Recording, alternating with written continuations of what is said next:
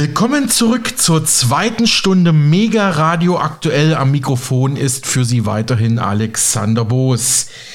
Stammhörerinnen und Stammhörer werden sich sicherlich an das bewegte Leben des Brandenburgers Lothar Redmer erinnern. Wir hatten in der vergangenen Woche bereits den ersten Teil dieses Interviews mit dem friedensengagierten Bauingenieur und heutigem Pensionär gesendet der momentan an seiner Autobiografie schreibt. Außerdem ist er politisch aktiv, unter anderem im Bündnis für Frieden in der Stadt Brandenburg an der Havel bei Berlin. Im nun folgenden zweiten Teil dieses Gesprächs hofft Lothar Redmer auf eine Stärkung der deutschen Friedensbewegung insgesamt und dem Brandenburger Bündnis für Frieden im Speziellen. Herr Redmer verwies dabei auf die Tatsache, dass sich ein immer größer werdender Teil der deutschen Bevölkerung von der etablierten Politik und den althergebrachten Parteien abwende. Die Linke, sagt er, müsse ihren Kern wiederentdecken und die SPD zu ihren alten Wurzeln zurückkehren, forderte der Friedensaktivist aus Brandenburg. Dabei zitierte Redmer an vielen Stellen den bekannten und politisch immer kritischen Kabarettisten im Ruhestand Volker Pispers und er verwies auf das gesellschaftskritische Buch Warum schweigen die Lämmer von Dr. Rainer Mausfeld und zitierte daraus mit Blick auf den Ukraine-Krieg, die Bevölkerung nimmt nur den Augenblick wahr und nicht die Gesamtereignisse. Und dann gibt es ja noch immer Äußerungen von den offiziellen Stellen und auch von der veröffentlichten Meinung. Wir leben ja in einer Demokratie, in einem Rechtsstaat, in einer Freiheit. Und wir wählen über die Parteien unsere Abgeordneten für den Bundestag. Alle vier Jahre können wir das tun. Und wenn wir uns nun mal verwählt haben, dann haben wir eben Pech gehabt und dann können wir nach vier Jahren wieder neu wählen. Und da gibt es eine Aussage vom politischen Kabarettisten Volker Pispers, der sagt, wir können wählen und wählen, wir werden durch Wahlen nichts verändern. Und diese Erkenntnis ist eigentlich bei mir auch gewachsen. Und deshalb trete ich persönlich für eine außerparlamentarische Opposition auf. Und sowas Ähnliches stellt eigentlich unser Bündnis für Frieden hier in Brandenburg an der Havel ebenfalls dar. Und eigentlich aus meiner Sicht heraus ist das große Problem bei den Parteien, dass die Abgeordneten ein freies Mandat haben und kein gebundenes. Ja. Mhm. Ja. Und das gebundene, gebundene Mandat würde uns als Bürger ermöglichen, die Abgeordneten abzuwählen und vor allen Dingen auch unsere Forderungen an die Abgeordneten zu übergeben, damit diese in Person im Bundestag vertreten. Und das erfolgt nicht. Die Abgeordneten folgen dem Fraktionszwang und setzen die Politik durch, die jetzt kommt wieder Volker Pieswas er spricht von Kartellparteien, die neue Mitte, die demokratische Mitte und was da alles für Wortgehülse erfunden werden für diese Mitte, ja. Und das ist das große Übel der Parteienlandschaft heute. Und die Linke und die AfD werden als Spuddelkinder betrachtet, nach dem Motto, pfui, die kann ja keiner wählen. Und damit wird die Bevölkerung im Vorfeld bereits nur auf die sogenannte neue Mitte als wählbar äh, ausgerichtet. So, und jetzt nochmal eine Sache, die ich jetzt auch sehe, und zwar seit 2013, als ich also Rentner wurde, bis heute habe ich mehrere hunderte Bücher gelesen und das meist über die Zeit Herbst bis rein in den Frühling. Und das waren überwiegend Bücher, die sich beschäftigen mit politischen Zeitproblemen, mit Philosophie, Psychologie, politischer Ökonomie und dann auch allgemeines Zeitgeschehen. Mhm. Und da habe ich natürlich auch viele Erfahrungen gesammelt. Teilweise habe ich diese Bücher dann so gelesen, dass ich daraus für mich eigene Dokumentationen erarbeitet habe, Präsentationen. Und diese habe ich dann teilweise an Leute verschickt, wo ich der Meinung war, sie könnten daran Interesse haben. Ich habe das auch versucht, an meinen Modellflugverein zu schicken. Da wurde ich dann gemaßregelt. Ich möchte das in Zukunft unterlassen. Bei meinen ehemaligen Studenten der Ingenieurschule habe ich die Erfahrung gemacht, dass da einige erfreut waren, dass sie das bekamen. Aber einige haben auch gesagt, in Zukunft möchten sie sowas nicht mehr bekommen, mhm. sind in der Lage, sich eine eigene Meinung zu bilden. Also meine Absicht war eigentlich, mein Wissen zu verbreiten in der Hoffnung, dass man davon etwas lernen könnte. Aber wahrscheinlich verhält sich inzwischen aufgrund der ganzen Situation, die nach 1990 eingetreten ist, so, dass man sich nur noch freut über die Möglichkeit, Urlaub, Spaß haben und politische Betätigung mögen andere machen, nach dem Motto, fasst mich nicht an, lass die anderen das machen.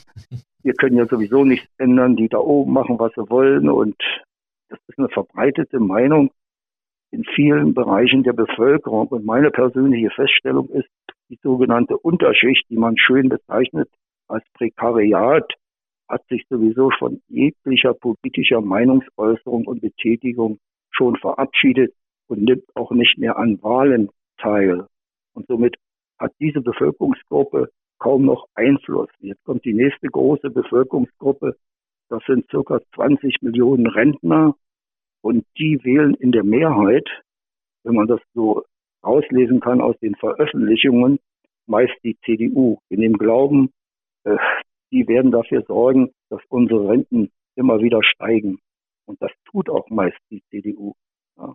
Aber die Rente zurzeit, wenn ich mir das angucke, allgemeine Inflation, die Rentner und die kleinen Bürger, die sogenannten kleinen Bürger äh, mit ihrem kleinen Sparguthaben werden zurzeit absolut zur Kasse gebeten, auf Deutsch gesagt, wir werden enteignet.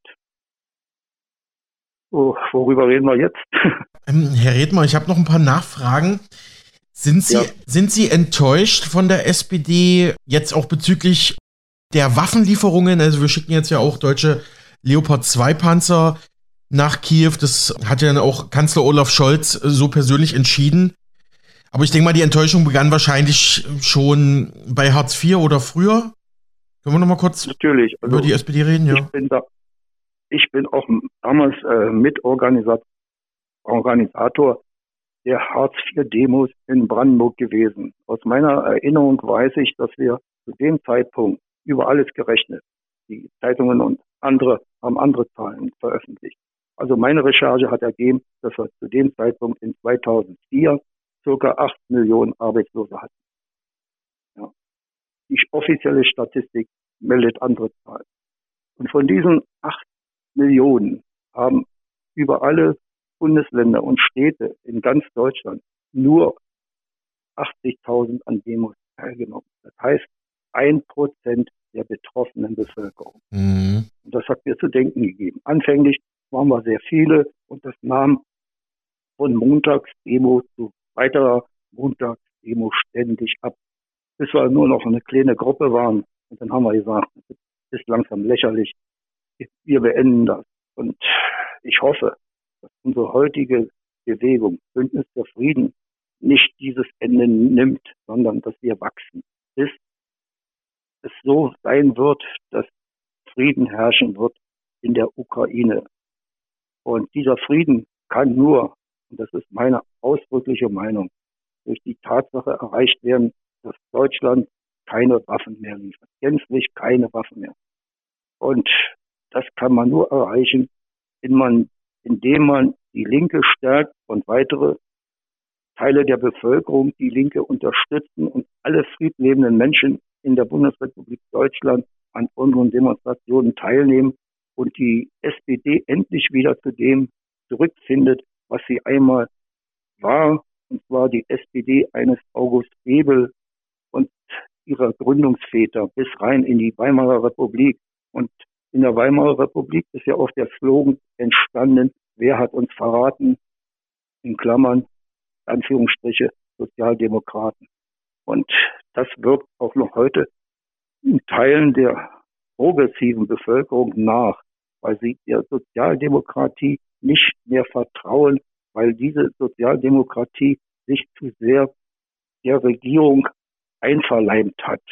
Also Volker Pispers spricht davon, dass hier diese Parteien, SPD, CDU, CSU, FDP, Grüne inzwischen zu solchen sogenannten Kartell, Kartellparteien verkommen sind. Also auf Deutsch gesagt, du kannst da wählen, was du willst. Das ist wie bei den Hütchenspielern. Du kannst nicht unter den Hut gucken. Du wählst zwar eine Partei, aber was du später bekommst, das weißt du vorher nicht und das erlebst du erst später.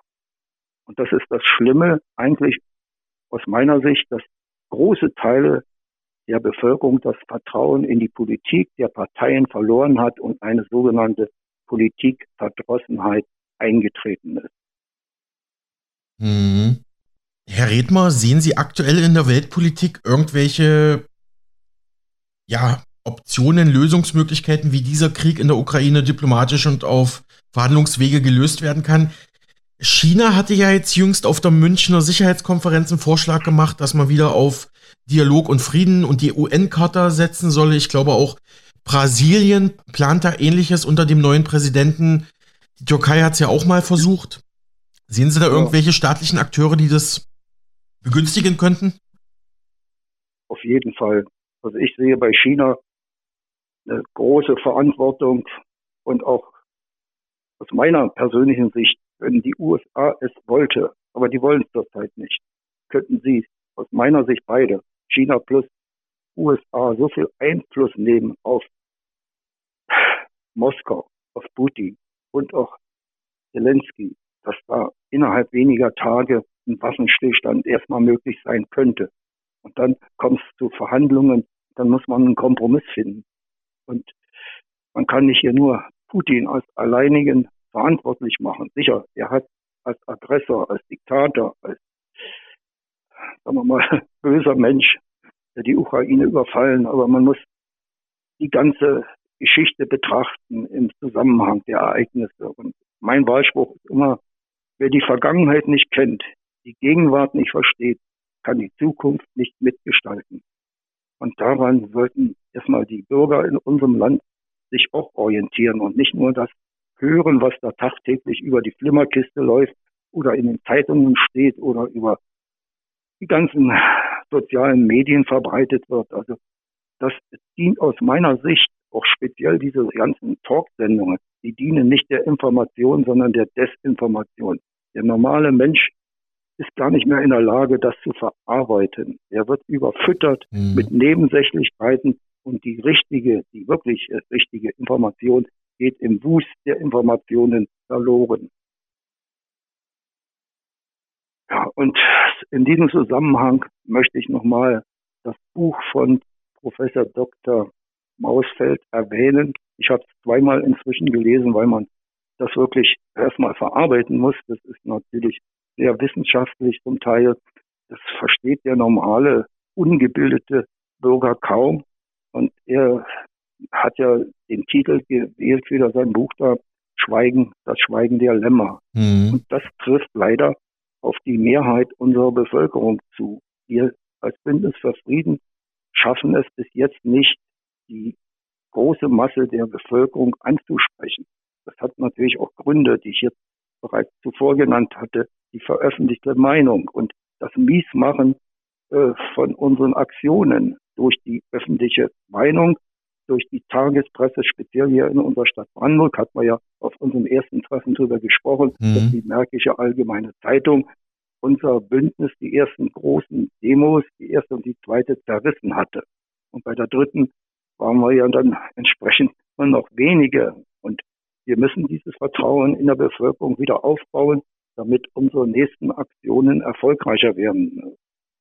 Bernd spricht zwar von Qualität, aber Qualität ist gut, aber wir brauchen auch Masse. Ja. Ich habe jetzt noch vielleicht drei, vier Fragen. Ist das okay? Ja. Super.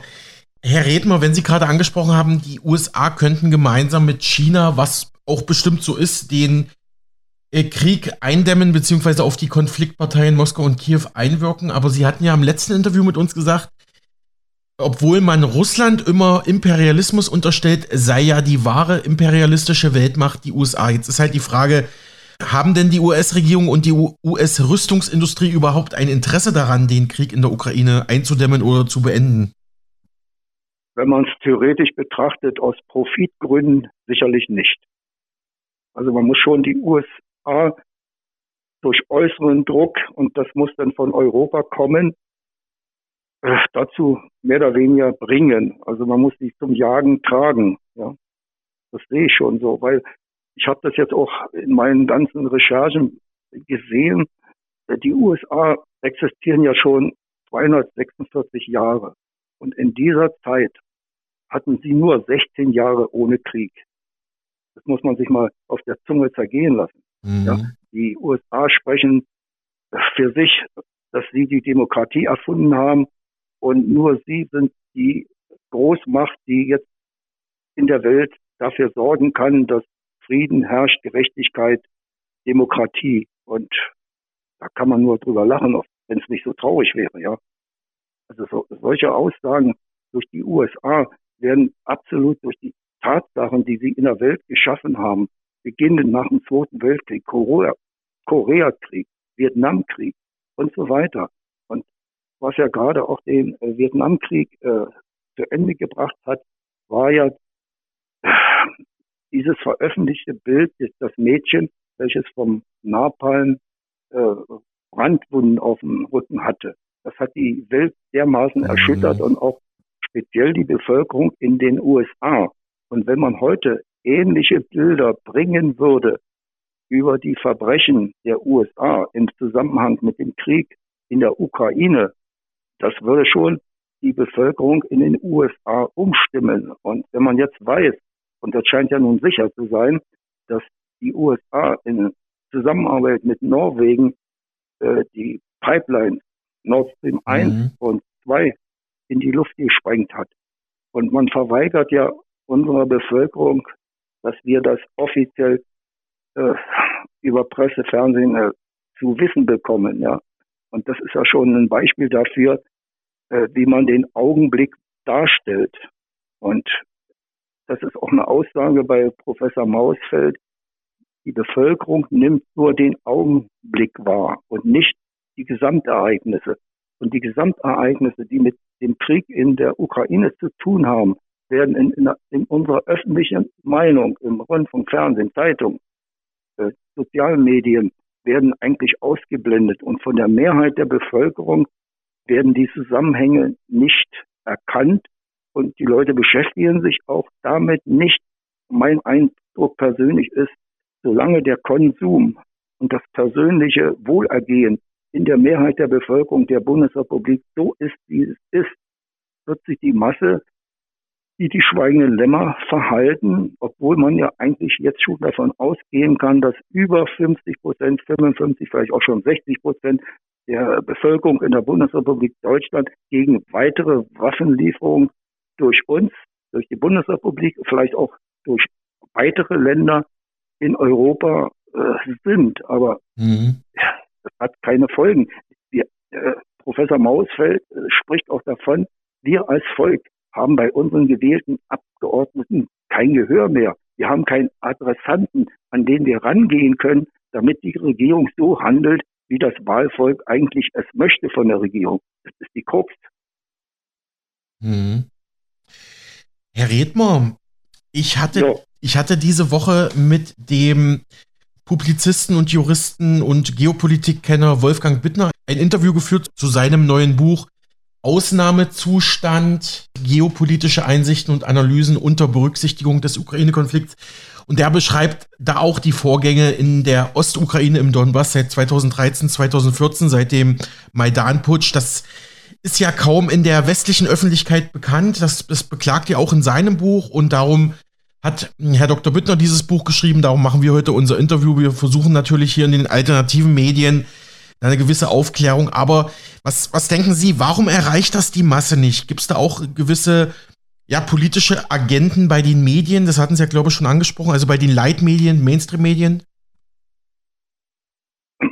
Aus meiner Sicht werden Zeitungen von der überwiegenden Mehrheit der Bevölkerung kaum noch gelesen. Zeitungen sind ja auch inzwischen relativ teuer geworden.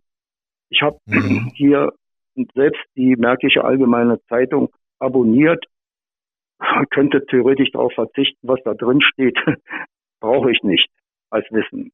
Aber die Zeitung ist für meine Frau interessant, weil sie morgens beim Frühstück gern die Zeitung liest und da sind noch allgemeine Informationen drin die jetzt für normale Bürger, die nicht politisch aktiv sind, interessant sind. Also weil hier jetzt der ganze Lokalquatsch und Klatsch damit reinkommt, ja. Das ist ein, ein Riesenproblem. Und wer guckt denn mhm. abends hier, sagen wir mal, der noch arbeiten muss nach 22 Uhr, politische, kritische Sendungen, die auf ARD oder ZDF laufen oder auf Dreisat? Die wenigsten. Weil wer arbeiten muss, der ist heute, wenn er von der Arbeit nach Hause kommt, ausgelaugt, weil er sehr beansprucht wird auf Arbeit. Das ist gewollt so. Und auf Arbeit dürfen die Arbeiter oder Angestellten heute kaum miteinander über politische Dinge reden. Und nach Arbeitsschluss, das weiß ich von meinem Sohn, äh, sucht jeder das Weite hin zu seinem Fahrzeug, ob Motorrad, Auto oder sonst was, und ab nach Hause in die Glückseligkeit des Individuums. Und die Herrschenden der Welt haben es inzwischen geschafft, dass sie die Völker isoliert haben. Die, die Völker insgesamt auf der Erde und auch die Menschen in einem Staatsgebiet sind isoliert. Aber die Kapitalisten haben es verstanden, sich international zu vernetzen.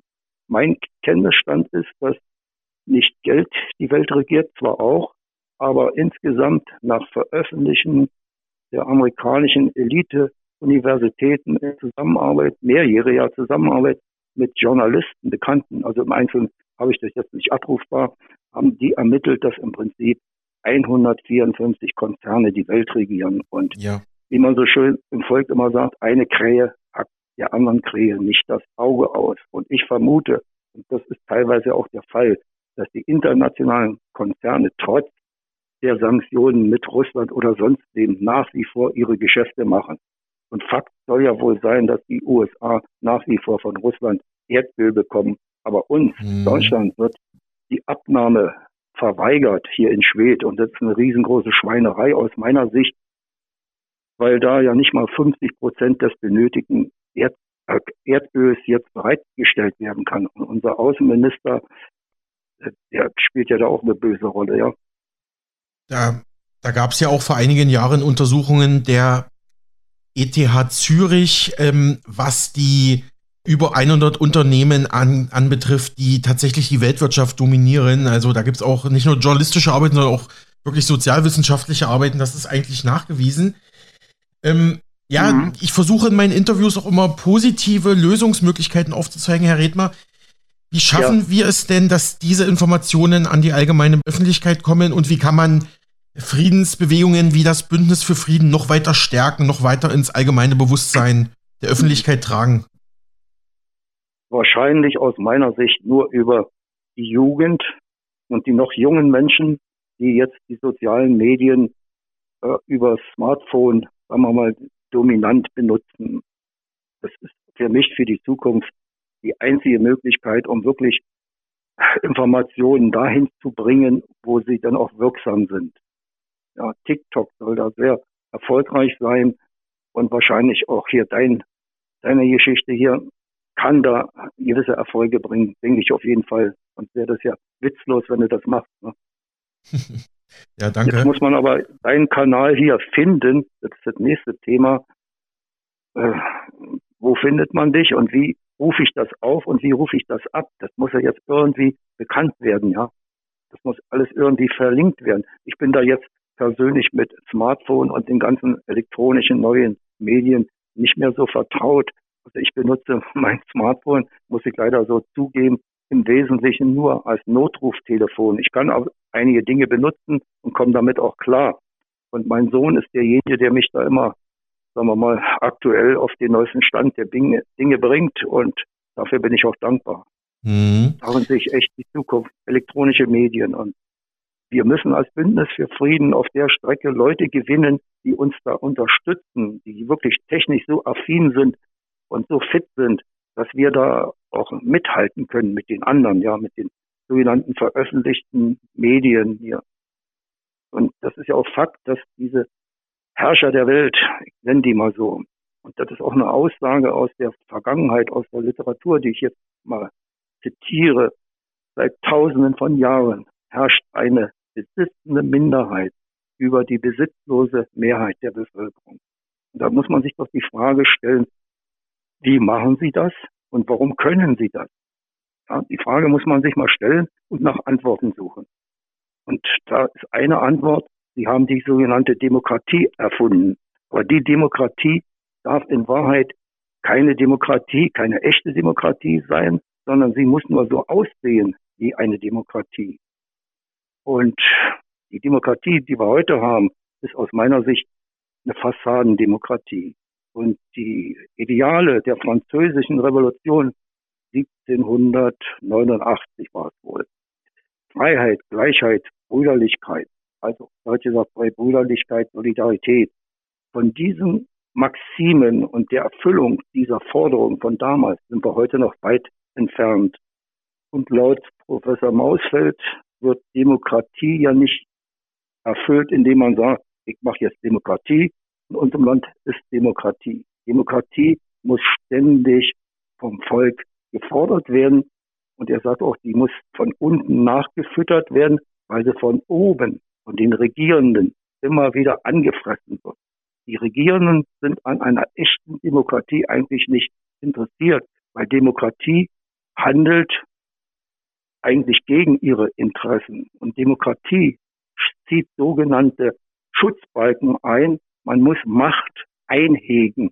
Also die Macht der Mächtigen muss durch das Volk kontrolliert werden. Und davon sind wir noch weit entfernt. Mhm.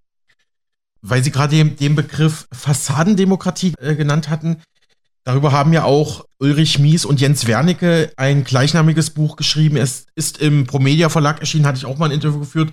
Also ich sehe ja schon viele Parallelen äh, zwischen Ihnen und mir, Herr Redmer. Aber ja, ja, ja. Äh, nochmal zu dem eben Gesagten von Ihnen, das hatte ich mir vorhin schon notiert.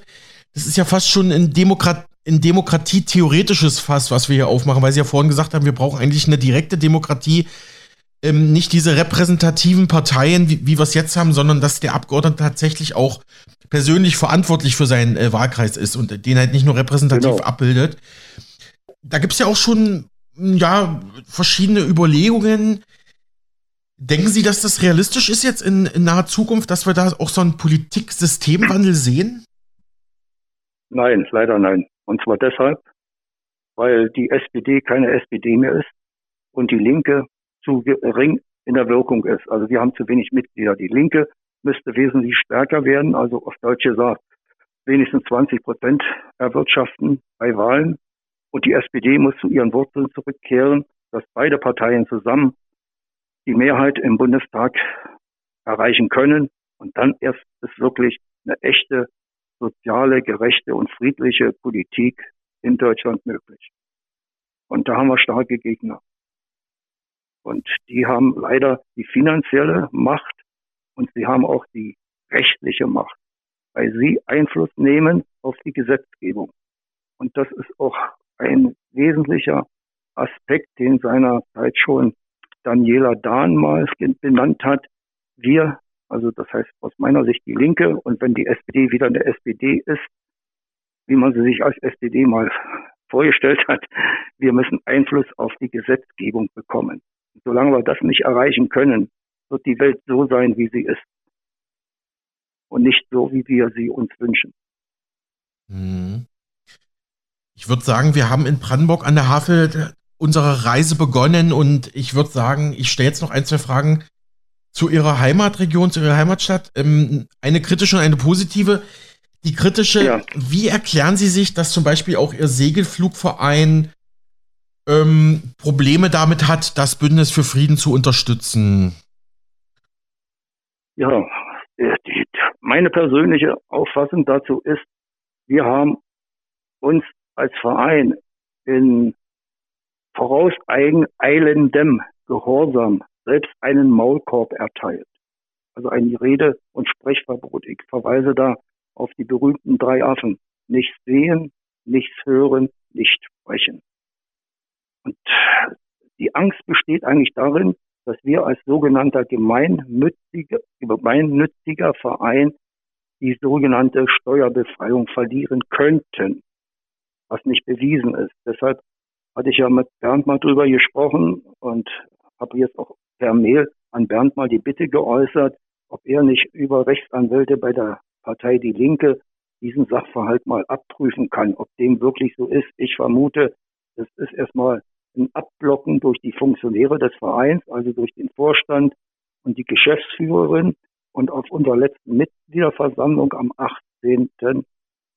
hat wahrscheinlich der Vorstand und weitere Funktionsträger die Mitglieder im Vorfeld, was ich jetzt nicht weiß und auch nicht beweisen kann, gebrieft, so abzustimmen, wie sie abgestimmt haben. Das war für mich sehr verdächtig, dass alle äh, dagegen gestimmt haben. Nicht mal eine Stimmenthaltung. Also so viel Mut hätte ich einigen Sportsfreunden doch wirklich zugetraut. Ne? Mhm. Aber nichtsdestotrotz kann man ja sagen, dass der Zuspruch und der Zustrom für das Bündnis für Frieden immer mehr wird. Das habe ich auch auf Ihrer letzten Pressekonferenz, wo ich anwesend war, so wahrgenommen. Ja, jetzt der nächste große Termin, jetzt die große Friedensdemo am Neustädtischen Markt in Brandenburg. Sie werden teilnehmen. Ähm, ja. Gut, Sie hatten vorhin zwar gesagt, Sie hoffen nicht, dass das Bündnis für Frieden auch so im Sande verläuft, aber danach sieht es ja eigentlich gar nicht aus, oder, Herr Redmer? Nein, eigentlich nicht. Weil leider muss man auch sagen, dass der Krieg äh, weitergeführt wird. Das sieht nicht danach aus, dass wir als Bundesrepublik Deutschland uns rausziehen aus den Waffenlieferungen. Und es ist zurzeit kein Wille da, das wirklich ernsthaft so weit zu führen, dass erstmal ein Waffenstillstand möglich wird. Weil die große Aussage ist ja durch die USA, wir wollen Russland maximal ökonomisch, militärisch schwächen. Und in der westlichen Welt, da liegen noch so viele Waffen rum, alte Waffen, die weg müssen. Sag ich mal so lax. Ja. Und die Rüstungsindustrie wartet schon auf neue Aufträge und uns hier in Deutschland will man schon wieder die neuen Flugzeuge verkaufen, die F-35, so ein super Flugzeug angeblich. Mhm. Und unsere alten Flugzeuge müssen wir ja auch irgendwie loswerden. Klingt alles ein bisschen bösartig, aber es ist leider so. Und ich weiß, äh, dass da in den USA irgendwo in der Wüste alte Flugzeuge abgewrackt werden, weil man die irgendwo nicht mehr los wird. Man fällt die in Reserve. Man könnte ja irgendwann trotzdem noch mit den Dingern da vielleicht Geschäfte machen. Ne? Und deshalb sehe ich die USA mit in der Hauptverantwortung. Und wenn China vielleicht Druck macht und gegen USA irgendwas in der Hand hat, um zu sagen, hier Freunde, jetzt hören wir mal auf, hier Schluss, Waffen ruhen, wir machen Waffenstillstandsverhandlungen und handeln. Das kann nur ein Kompromiss sein, handeln einen Frieden aus. Wie der aussehen kann, das hängt davon ab, inwieweit für mich ist Zelensky und die Ukraine eigentlich, äh, sagen wir mal, jemand, der einen Stellvertreterkrieg führt für die Amis.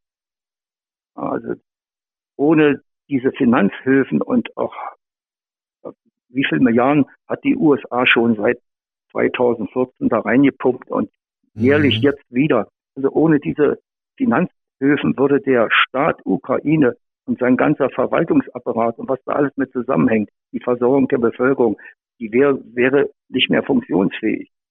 Und äh, welche Interessen jetzt die USA am Erhalt der Ukraine hat und was sie selbst mit der Ukraine nach Waffenstillstand und Friedensverhandlungen vorhat, das können wir nur erahnen. Und wir können natürlich als friedliebende Welt und auch als Bundesrepublik Deutschland nicht zulassen und erst recht kann es auch Russland nicht wollen und zulassen, dass aus der Ukraine ein Militärstützpunkt äh, der USA wird oder der NATO. Ja.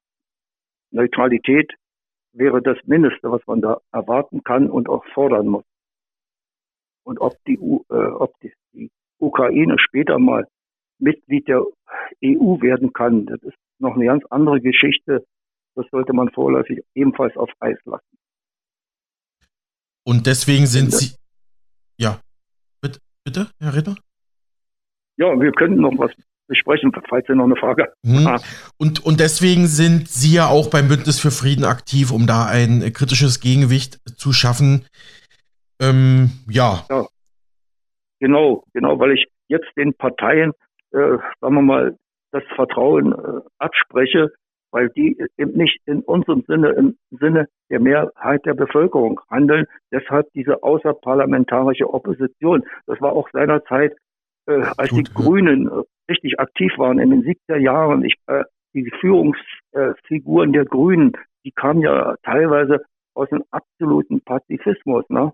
Und äh, die Grünen, die haben sich im Laufe ihrer Entwicklung dermaßen verändert, dass sie heute kaum noch unterscheidbar sind von den Parteien der sogenannten Mitte. Und man hat mal im Bundestag gesagt, wer war das, weiß ich heute jetzt nicht mehr, äh, ihr werdet das Parlament nicht verändern, aber das Parlament wird euch verändern. Und so ist es auch gekommen. Und das hat äh, irgendwann mal auch in einig, einigen ihrer Bücher Daniela Dahn so beschrieben. Ja. Also die Grünen, mhm. die haben sich zum Chamäleon gewandelt. Schlimm mhm. ist es, ja. Mhm. Aber gut, Herr Redmer, wo Sie jetzt nochmal außerparlamentarische Opposition ansprechen, das hatte ich mir vorhin überlegt.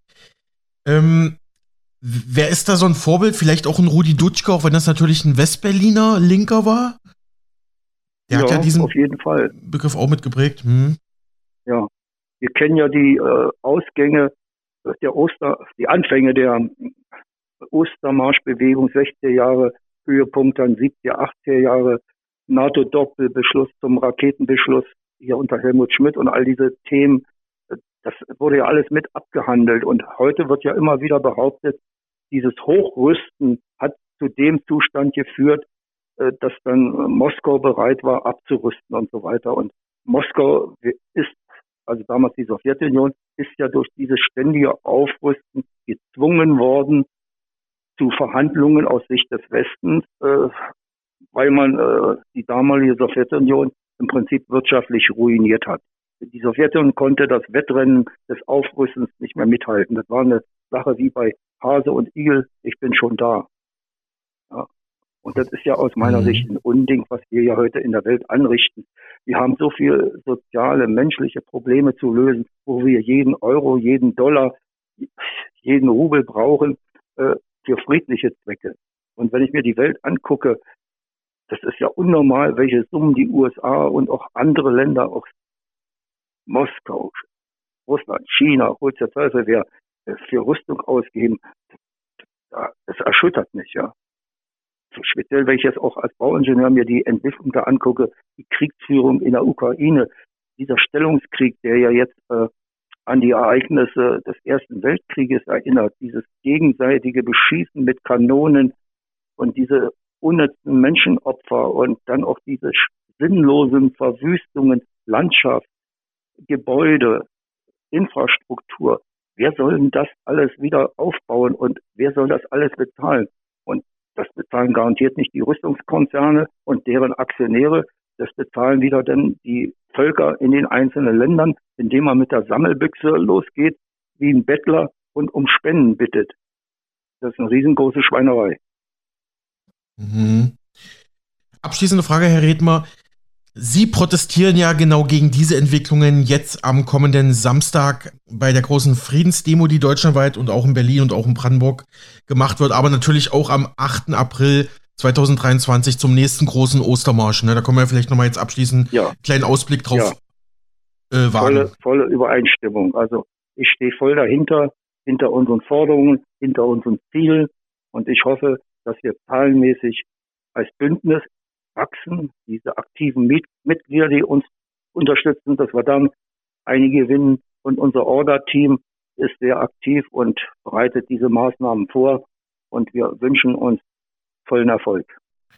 Sagt abschließend Bauingenieur und Autor Lothar Redmer aus Brandenburg an der Havel im Gespräch mit mir für Mega Radio aktuell.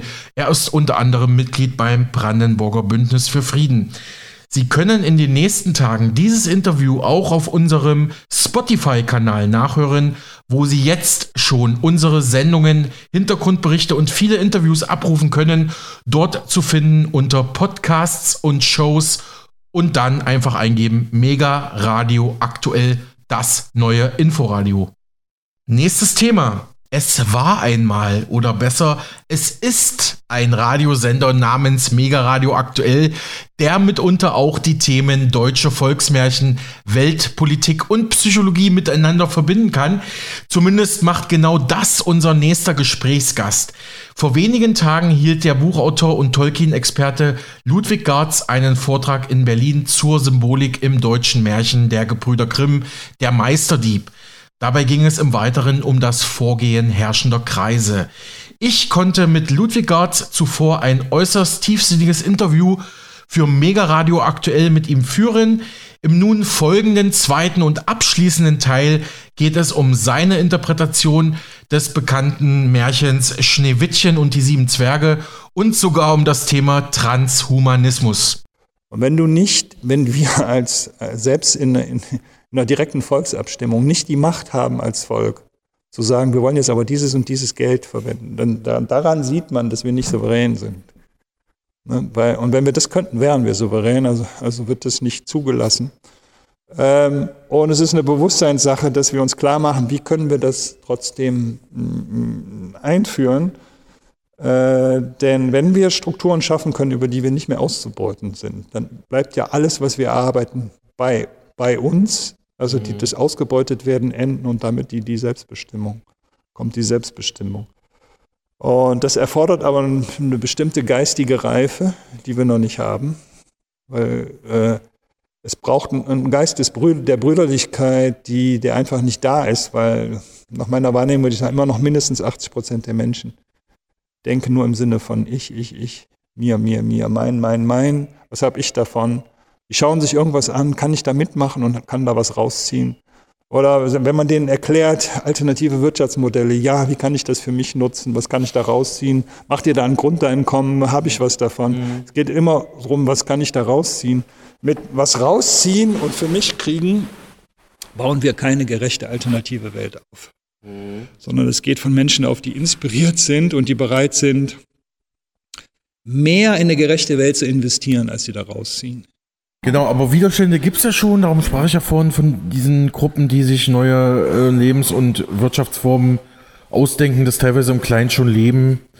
Und sei es halt nur, dass man das Mehl, das Mehl selbst macht für sein eigenes Brot und dann nicht, auf, dann nicht riskiert dann, was dann die Ernährungsindustrie da reinmischt. Das sind ja auch schon so kleine Ansätze. Mit den Insekten, ja, was sie da jetzt Achso, die Insekten meinen sie jetzt, ja.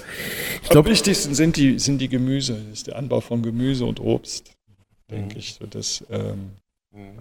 dass, dass, dass, äh, um da möglichst in die Selbstversorgung zu kommen. Ja. Lassen Sie uns noch mal kurz zu den Märchen zurück. Hatten wir jetzt alle Ebenen durch? Nee, stimmt. Wir hatten noch die, die Ebene des Glücklichseins. Glück ist, da geht es dann auch um, um Karma. Ähm, ja, was gab es da? Da gab es zum Beispiel, was war das? Die goldene Gans ist eines, aber auch die Frau Holle. Ähm, die Karma-Märchen gehören auch in die Kategorie. Ja, da ist, da ist die Goldmarie und die Pechmarie. Mhm. Die, die, das heißt, äh, wir ernten exakt das, was wir tun. Also wenn wir fleißig sind und bereit zu helfen und andere zu unterstützen, dann äh, widerfährt uns auch Glück im Leben. Und wenn wir das nicht sind, wenn wir, äh, wenn wir egoistisch und faul sind und nur haben wollen, dann, dann machen wir uns selbst nicht so glücklich. Also das ist letztlich, letztlich diese Ebene. Dann ähm, äh, des Designsebene, da geht es dann im Negativen um, Ang um Angst. Mhm. Einer der Auszug, das Fürchten, Fürchten zu lernen, zum, mhm. zum Beispiel. Ja, da geht es um, äh, ja, das ist vielleicht kein so gutes Beispiel. Ja, da geht es, ich meine, bei Angst geht es um, um die Überwindung von Angst, also um, um, um, um Mut und Selbstvertrauen zu entwickeln. Dass wir das uns tapfere Schneiderlein. Nee, nee, das hatten wir schon. Da ging es okay, um Materialismus. Ja, ja. Genau. ja da ging es um, um die Über, Überwindung von Angst letztlich ähm, und um und in Selbstvertrauen zu finden. Und ähm, die letzte Ebene wäre dann die des reinen, also des reinen Bewusstseins und da geht es um kindliche Unschuld, beziehungsweise in der, in der, im Negativen um, um, um Schuldgefühle und Schuldprojektion. Dafür ist ein Symbol der Teufel zum Beispiel, Teufel und die Großmutter, ist dafür ein Beispiel. Mhm. Oder Teufel mit den drei goldenen Haaren. Mhm. Ähm, da, der jedes Mal wütend wird, wenn ihm ein Haar ausgerissen wird. Da geht es ähm, letztlich um, um, um Vergebung und Selbstvergebung, äh, um, um die grundlegenden Schuldgefühle zu überwinden und zurückzufinden in, ja, in die kindliche Unschuld. Ich habe jetzt ein bisschen das Märchen Schneewittchen vermisst. Wo kann man das einordnen? Ja, Schneewittchen ist jetzt, dann gibt es diverse Übergeordnete, die haben dann ein eigenes Kapitel im Buch. Super, dass Sie Schneewittchen ansprechen. Danke. Weil Schneewittchen selber ist von den Neunen ein Sammelsymbol für die drei spirituellen Ebenen. Äh, so weiß wie Schnee, so rot wie Blut und so schwarz wie Ebenholz. Schnee ist die, äh, die Glücks-, also die, die Ebene, also die, die, die, der Sinnhaftigkeit des Lebens, also des Glücklichseins. Man muss sich fallenden Schnee vorstellen, wie, wie Kinder dann jauchzend durch diesen Schnee springen und mhm. sich dran freuen. Das ist so, das Glück ist weiß. Dann ähm, Rot ist dann die, die, die Ebene des Seins, spirituellen Seins, also Liebe und Vertrauen geht es da und äh, das Schwarz ist die Unergründlichkeit des Geistes, des Bewusstseins. Hm, interessant, ja. ja. Die Unergründlichkeit des Göttlichen auch. Und ähm, die Mutter stirbt, dann kommt eine, eine, eine, böse Stiefmutter oder eine böse Königin, das ist immer das Motiv. Tod der Mutter ist, die, ist die, der Verlust der Verbindung zum eigenen wahren Selbst. Und Tod des Vaters, die Abkopplung von Gott, habe ich mal irgendwo gehört? Oder ist ja, so, der Vater ist mehr, wenn wir jetzt zum Beispiel Hänsel und Gretel nehmen, da ist es auch erstmal die, die Verbindung zum, zum wahren Selbst. Der Vater ist die Ebene des Gewissens eigentlich, ah ja. die, die, der ethischen Werte, die uns Orientierung geben. Und dann irren die ohne Mutter, also ohne Verbindung zum wahren Selbst und ohne den Vater, der sich ja von der Stiefmutter einkochen lässt. Also das Ego, das dafür sorgt, dass wir uns nicht mehr an die, an, an, an, die, die an, dass wir den inneren Kompass verlieren, den inneren ethischen Kompass, der uns mhm. hilft, das Richtige zu tun im Leben. Irren die dann durch den Wald. Ne? So, aber jetzt Schneewittchen. Ähm, ähm, ja, da ist dann die, die, die Macht, die versucht dann dreimal, die umzubringen. Mhm. Ne? Und da ist äh, einmal schnürt sie sie ein, bis sie keine Luft mehr kriegt.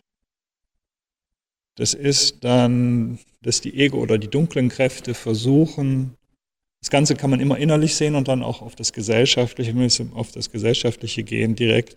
Das ist dann für viele direkt interessanter. Letztlich ist es so, dass die, die inneren Ego-Prozesse die sind da, oder die, die, die, die, die inneren dunklen Flecken, die wir haben, oder die inneren blinden Flecken, die wir haben, mhm. die können genutzt werden von außen, von, von geschickten Leuten, um Macht auszuüben. Und deswegen, äh, wie innen so außen, kann man an dieser spirituellen Symbolik A, die Prozesse zeigen, aber auch die von solchen Prozessen erzeugten gesellschaftlichen Zustände. So, und ähm, das Abschnüren von Luft bei Schneewittchen ist, ähm, Atem symbolisiert natürlichen Rhythmus. Mhm. Und das Abschnüren hat angefangen mit der industriellen Revolution, der Technisierung, immer mehr Maschinen, dann die Computerisierung, die Roboterisierung und jetzt die Digitalisierung, mhm. dass alles immer künstlicher gemacht wird und mhm. der Mensch vollkommen seine natürlichen Rhythmen verliert und völlig von, von, sich von Maschinen beherrschen lässt. Und Schneewittchen ist ein Sammelsymbol für die spirituelle Ebene, also für unser spirituelles Selbst. Mhm. So, und wenn wir zu sehr uns in dieses Unnatürliche, das sieht man ja jetzt vor allem gerade die Kinder, die völlig, vollkommen in ihren ja. Smartphones versinken, ja. dass die irgendwie, dass die, dass das eine, eine massive Hirnwäsche mit sich bringt, dass die total von dem abkommen, wer sie eigentlich sind das ist, dass das Schneewittchen stirbt. Ne? Mhm. Wenn, wenn wir diesen, die, die mhm. natürlichen Rhythmen verlieren. Mhm. Dann kommen die Zwerge, die unsere sieben Chakren symbolisieren. Also ein Chakra ist praktisch ein Bewusstseinsbereich in einer bestimmten Ebene, der praktisch ein Teil unseres Gesamtbewusstseins ist, sozusagen ein Zwergbewusstsein, deswegen ein Zwerg. Ne? Also das, das Herzchakra ist die Liebe, der Bereich der, der, der Liebe. Mhm.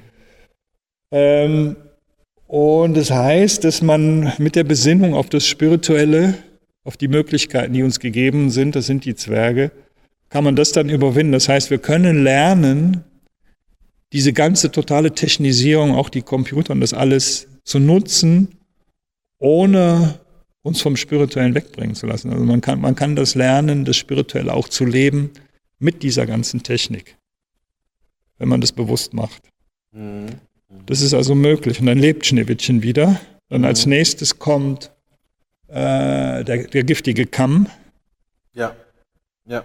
Und Haare symbolisieren das, was über den physischen Körper hinausgeht, sind damit ein Symbol für das Spirituelle, für die spirituelle Welt. Und ein Kamm ist ein Symbol für ein Ordnungssystem, so, für das Spirituelle. Okay. Ja, ja. Also für eine Religion oder für ein spirituelles System oder für eine Ideologie. Also der Marxismus ist ja auch nichts anderes als eine Religion letztlich. Und wenn dieses Ordnungssystem vergiftet ist, zum Beispiel durch, bei den Religionen durch bestimmte Vorstellungen von Sündhaftigkeit und Schuld, äh, oder wenn man den Marxismus nimmt, durch ähm, ja, da ist ja eine totale Religionsfeindlichkeit auch drin und eine Feindlichkeit gegenüber allem, was natürlich gewachsen ist, Traditionen, Völkern, mhm. alles. Die versuchen ja nur einen Einheitsbrei zu schaffen. Was letztlich das Spirituelle abtötet, das heißt durch diesen vergifteten Kamm, also durch Religionen, die nicht wirklich unser spirituelles Selbst fördern oder durch Ideologien, die unser spirituelles Selbst bekämpfen, mhm. äh, stirbt dann das Spirituelle auch. Und dann ist sie wieder weg. Wenn man das merkt, kann man aber sehen, okay, ich habe was verloren und man kann das willentlich wieder wiederbeleben. Mhm. Und das ist, das ist, das ist, die Zwerge es schaffen, auch diesen giftigen Kamm rauszuholen und Schneewittchen lebt wieder. Interessante, sehr interessante. Ja, und die dritte, ähm, die dritte Ebene ist dann, äh, dass sie mit einem vergifteten Apfel kommt. Und ein Apfel ist ein Symbol, ist, ist, wenn, wenn einmal ein Apfel einen braunen Fleck hat und man lässt ihn liegen, dann kann er innerhalb von Tagen komplett verfault sein. Das heißt, ein Apfel symbolisiert vor allem die Vergänglichkeit des Lebens. Und Gift ähm, ist dann, wenn wir Menschen dazu bringen, sich total mit dem, ihrem materialistischen Sein zu identifizieren, sprich man verbreitet totalen Materialismus. Mhm äh, was dann gemacht wurde mit der sexuellen Revolution, äh, letztlich auch mit dem Feminismus, mit dem ganzen Konsumerismus, immer nur Party, Highlife, äh, Sex, Drugs und Rock'n'Roll, dieses Ganze total in die Außenwelt zu gehen, sich total über die äußeren sinnlichen Freuden zu definieren. Das ist der giftige Apfel. Mhm. Und wenn Menschen da einmal reinbeißen und das nicht und, und da abhängig von werden oder die, die das Leben so erleben, dass sie rausquetschen wollen, was sie an Genuss nur rausquetschen können, dann ist das spirituell auf eine Weise tot, wo die Zwerge nichts mehr machen können. Ja, verstehe. Wenn wir, wenn wir sehen, ähm, weil da ist ja noch nicht mal mehr ein Wille da, irgendwas was Spirituelles in Gang zu setzen. Da ist noch nicht mal mehr eine Erkenntnis da, dass was fehlt. Menschen, die total materialistisch unterwegs sind, die, die, du erzählst was von Spiritualität und die denken, du erzählst ihnen was von irgendwelchem Blödsinn, von irgendwelchem Voodoo-Blödsinn. Mhm. Die wissen noch nicht mehr, mehr worum es geht, die fühlen noch nicht mehr, worum es geht. Die fühlen noch nicht mehr, dass denen noch was Wichtiges fehlt. Das ist einfach, Schneewittchen ist tot. Schneewittchen ist tot. Mhm. Und dass dann irgendwann der Prinz kommt, dann ist dann doch die, diese Erkenntnis da, mhm. Also die Digitalisierung, ja. Genau, noch zwei Fragen, ähm, genau, weil Sie die Digitalisierung des Menschen angesprochen haben. Hier in Berlin wurde ja vor wenigen Tagen gewählt, äh, die Wahl musste wiederholt werden. Äh, vor wenigen Tagen wurde hier, wie gesagt, musste hier wieder gewählt werden. Ähm, unser Sender hatte dazu mit einigen, sowohl mit den etablierten Parteien als auch mit einigen kleinen Parteien gesprochen. Ich hatte da ja. zum Beispiel mit der Partei Die Humanisten gesprochen. Okay. Die, und die setzen in ihrem Wahlprogramm komplett auf Transhumanismus und Digitalisierung des Menschen. Und ich habe gemeint, naja, aber das wird ja nicht von allen und begrüßt. Nennen sich Humanisten. Gibt, nennen sich Humanisten, interessanterweise. Ja, so wie die ursprünglichen Humanisten eigentlich. Die vertrauen halt in die Wissenschaft und hat gemeint, das wird alles mit, äh, das wird alles so gemacht, dass man sich da an ethische Konventionen hält, hat mir der Parteisprecher so gesagt. Ah. da kann ich nur lachen. Ja, das ist natürlich der totale Krieg gegen das Spirituelle. Also ist doch das toll. lehnen die natürlich ab, ne? Also äh, sehr rational atheistisch geprägt die Partei, ja, ja, ne, genau, muss ich sagen. wie der Humanismus ursprünglich ein Krieg gegen, gegen das Göttliche war. Krieg gegen das Göttliche und Spirituelle. Da ging es eigentlich nur, also auch im historischen Humanismus ging es nur um die Verbreitung von, oder primär um die Verbreitung von Atheismus, den Menschen von Gott zu trennen. Und da waren auch schon die betreffenden Kräfte dahinter, die das finanziert haben. Ähm, ja, das ist natürlich, kann man ja versuchen, die Leute mit diesem dunklen Programm dann äh, zu locken. Es wird ja auch versucht, äh, den Menschen klarzumachen, Mensch, wenn du dich an Maschinen anschließt, dann hast du übermenschliche Fähigkeiten, du kannst alles machen, du weißt alles. Äh, wenn eine KI einen Anschluss, wenn dein Hirn Anschluss an KI hat, du kannst alle Fragen beantworten, du weißt alles ne? und so weiter. Ja, das sind ja Lockungen von über, von, vom, vom, vom Übermenschen. Nur was man da natürlich verliert, ist äh,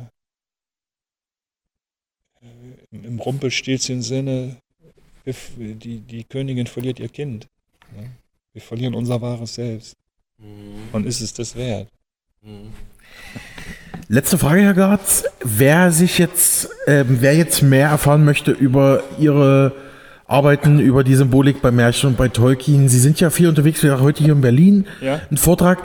Wo kann man sich da informieren, dass man Ihre Vorträge live besucht oder wo gibt es auch online mehr Informationen zu Ihren Analysen und Werken? Genau, ich stelle die, äh, also zum einen, äh, es gibt ja Videos, aber was die Termine anbelangt, weil ich ja, weil ich tatsächlich durch den ganzen deutschsprachigen Raum reise, äh, es gibt einen ähm, Telegram-Kanal, da ist Ludwig Garz öffentlich, beziehungsweise wer speziell nur die Termine sehen will, es gibt einen Telegram-Kanal, da ist Ludwig Garz Termine, da sind alle meine Vortrags- und Seminartermine drin. Okay.